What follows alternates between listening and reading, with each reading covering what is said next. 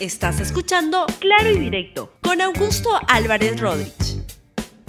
Bienvenidos a Claro y Directo, un programa de LR en el último programa de este año, hoy 31 de diciembre, con el cual queremos desearle un muy feliz año, agradecerle su presencia este año aquí con nosotros y vamos a darle cuenta de la segunda parte de las mejores frases más picantes del año que ha preparado nuestra productora Edith Lázaro para resumir lo que ha pasado en este año tan complicado que hemos tenido, donde ah, ganó la, la, segunda vuelta de manera tan inesperada el señor Pedro Castillo y se convirtió en un presidente de la República absolutamente inesperado e incluso tan inesperado y sorpresivo para el propio partido por el cual postula Perú Libre, tal como lo ha reconocido Vladimir Cerrón y toda la gente de Perú Libre. Vamos con el resumen de lo más extraño que ha pasado y vamos al Congreso de la República donde una congresista de Perú Libre, la señora María Agüero, dijo que algo que ya lo hemos escuchado de otros integrantes del Parlamento, pero reclamó, el sueldo de congresista no me alcanza.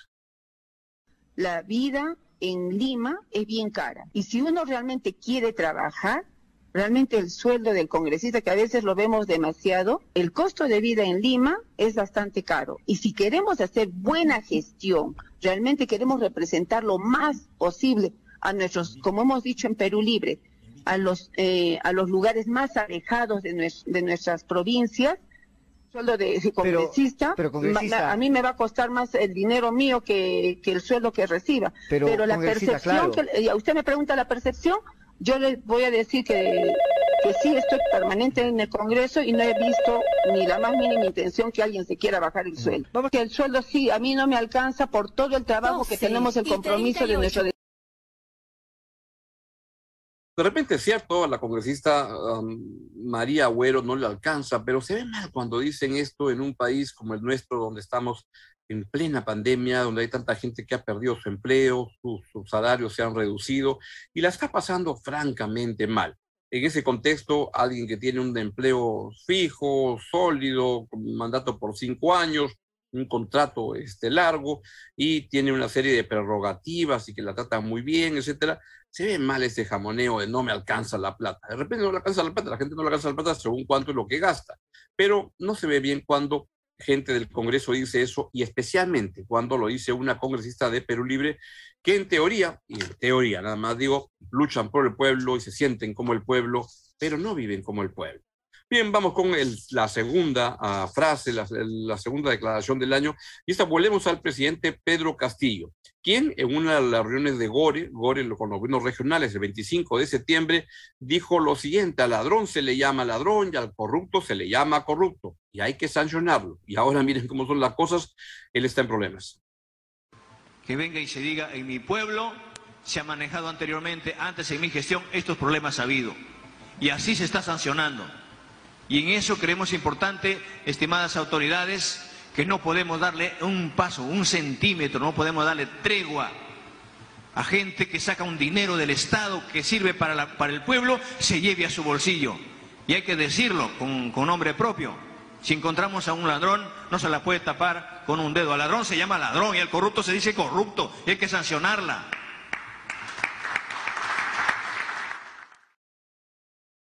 Ojalá hablar así de claro de, por ejemplo, Bruno Pacheco, quien fue su secretario, el secretario de su despacho presidencial, y a quien le encontraron 20 mil dólares de cash rabioso al contado, ahí estaban los billetes, en el baño de Palacio de Gobierno. Hasta ahora, sobre Bruno, Pacheco, el presidente no habla con esa claridad, de esa manera tan rotunda. De otros sí, pero y ahora él también está metido en acusaciones que hasta ahora lo tienen como testigo, pero que podría pasar a investigado así nomás en breve. Así es, uno es esclavo de las palabras que calla, pero este, dueño de las palabras que calla, pero esclavo de las palabras que dice. En este caso, estas son frases que se la van a recordar mucho al presidente don Pedro Castillo. Justamente sobre eso, la presidenta del Congreso, la señora Mari Carmen Alba, dijo que nadie quiere tener un presidente mentiroso, aludiendo a Pedro Castillo. Bueno, me imagino que nadie quiere que un presidente, tener un presidente mentiroso, ¿no? Creo que un presidente mentiroso da inestabilidad, da incertidumbre y no, no ayuda en la gobernabilidad. Como nosotros, nosotros no pensamos que él es un presidente mentiroso, ¿no? Estamos aquí dando un mensaje de que queremos gobernabilidad, trabajar en consenso y por la población. Y lo que sí acá queremos la verdad y queremos trabajar por el país. ¿Con quién? Con el Ejecutivo. Si el Ejecutivo no quiere trabajar con nosotros, eso es otra cosa. Y hablando de presidentes mentirosos, quien tuvo una intervención francamente conmovedora, pero risiblemente conmovedora, porque la verdad que acabó provocando risas y acabó generando los memes más impresionantes quizá del año, fue el expresidente Martín Vizcarra, cuando dice que no puede recibir la, la nueva dosis de la vacuna y entonces no puede comprar regalos. La verdad que se nos partió el corazón. Escúchelo, por favor. No hay cuarta dosis, señor ministro Ceballos. ¿De dónde saca esa información. Comprendo que algún ciudadano desinformado o malintencionado lo diga, pero que el jefe del sector, que el ministro de Salud hable de cuatro dosis cuando su propio ministerio, con información del día de hoy, 15 de noviembre, dice que he recibido una dosis. Si quisiera ir a comprar incluso un pequeño presente por Navidad a un centro comercial, no puedo entrar al centro comercial, señor ministro, porque el sistema dice que tengo una dosis y el propio sistema del Ministerio de Salud me dice que no estoy en el padrón. Soy el único peruano, soy el único peruano a nivel nacional que ha sido retirado del padrón. Sí, la verdad sería injusto que lo detengan al presidente Castillo, al, presidente Martín Vizcarra y no lo dejen entrar a un centro comercial, etcétera, cuando todos saben que se ha recontra vacunado, que se puso de espaldas al país la vacuna de manera subrepticia y eso fue lo que terminó de este, complicar su imagen pública porque él no tenía por qué hacer eso y lo hizo y se vacunó de manera oculta a él, su hermano, su esposa, sabe Dios quién más. La verdad que fue una de las escenas que fue como una especie de, demolición de la figura política de Martín Vizcarra y eso le complicó tremendamente las cosas. Por eso se lo queríamos comentar en este resumen del el año. Por último, o penúltimo, el congresista Bermejo, tras su renuncia, renunció a la bancada de eh, Perú Libre, luego que cuando se produjo el voto, ah, perdón, eh, vamos con el baile de Alba, el, el baile de Alba, dice, nadie quiere tener no, ya lo dije, el presidente mentiroso. Lo que estamos ir ahora es con Bermejo que dice, no puedo continuar una bancada que se preste a juegos. Y esto ocurrió justamente cuando se produjo el saludo de Mari Carmen Alba con Guido Bellido, luego que no se pudo censurar al presidente Pedro Castillo, y esa era una propuesta que hacía Bermejo, y muy cachaciento Bellido, porque pueden decir cualquier cosa de él, pero aburrido y cachaciento, este sin duda lo es, se abrazó con Mari Carmen Alba y eso provocó las iras y las furias de Guillermo Bermejo. Adelante, por favor. Guerra García Campos y Arro Lumbrera siguen firmas mediante la cual proponen que el Congreso de la República acuerde expresar el respaldo a la presidenta del Congreso, María del Carmen Alba, frente a los ataques infundados y coordinados que vienen recibiendo de la izquierda radical peruana y española. Asimismo, condenar la proposición no de ley presentada por el Grupo Parlamentario Español Unidos Podemos la cual constituye una intromisión inaceptable en asuntos internos del Perú. Finalmente, exhortar a la representación española a votar en contra de la proposición antes mencionada.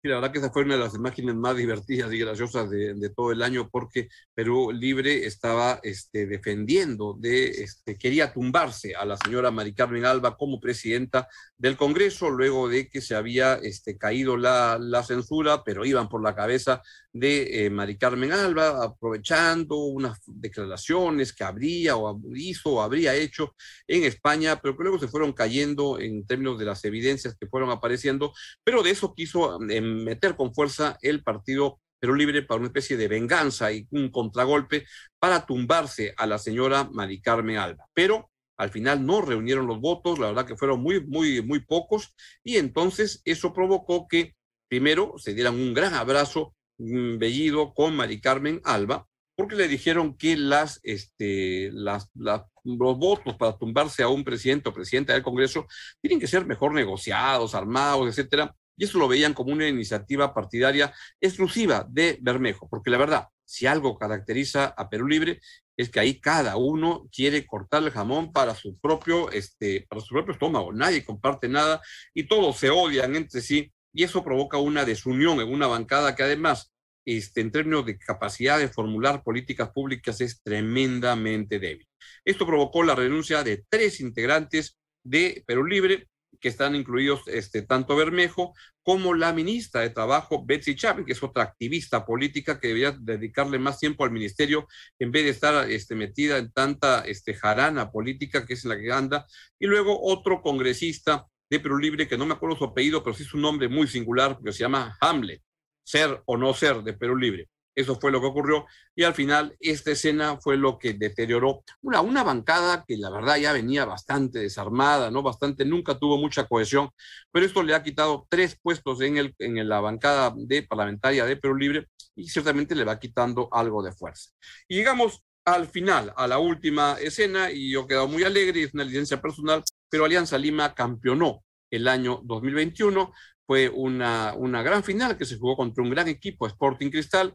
Fueron dos partidos definitivos. En el primero ganó Alianza 1 a 0, en el segundo empataron 0 a 0 y en el, balance Alianza Lima se llevó el campeonato.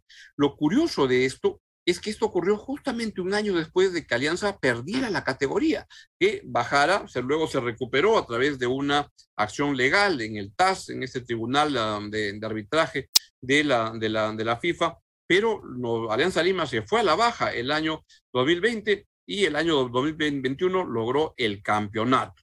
Y ahora se viene preparando para no hacer un papelón en la Copa Libertadores, algo que deseamos de mucho corazón todos los hinchas de, Alianza Lima, y a ver si este año se apunta al bicampeonato, a ser el bicampeón del fútbol peruano. Veremos qué es lo que pasa, pero el fútbol promete estar muy bien y este año es el gran año en el cual ya quedan pocos partidos, pero la ilusión de poder volver a ir a un mundial con Ricardo Gareca y con todo el equipo de la selección peruana de fútbol, ojalá que se pueda dar, vamos a estar muy ilusionados. Creo que entre enero, febrero se, definen los partidos que son claves para poder seguir avanzando. Esperemos que sea así, que podamos estar otra vez en el Mundial de Fútbol, esta vez en Qatar, y que podamos estar en la Copa Libertadores con Alianza Lima y que no hagamos un papelón como lo que nos suele ocurrir de vez en cuando y, ¿por qué no?, que Alianza se enrumbe al bicampeonato.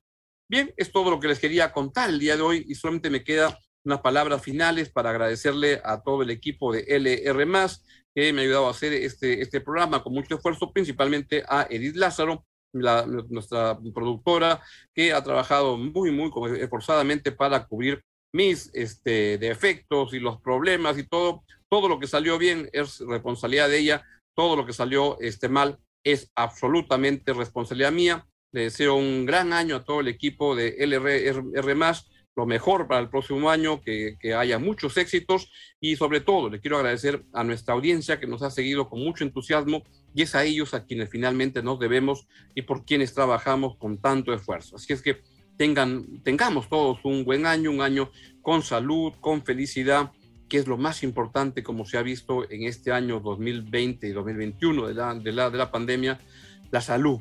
Sin salud es imposible poder avanzar y eh, han habido muchas personas que han fallecido en este año. ¿Quién no tiene una persona conocida que, que murió, que murió su pariente, etcétera? Ojalá que la pandemia pase, pero mientras tanto hay que cuidarnos mucho y en, estos, en estas fiestas de fin de año pues cuídese mucho, porque estamos con este Omicron, no sabemos cuán dañino es, cuán perjudicial, sabemos que se contagia muy rápido, pero mejor tomemos todas las precauciones para que nos podamos volver a encontrar acá en el año 2022 al final y hacer un programa como este para este para no sé, para que usted la pase bien.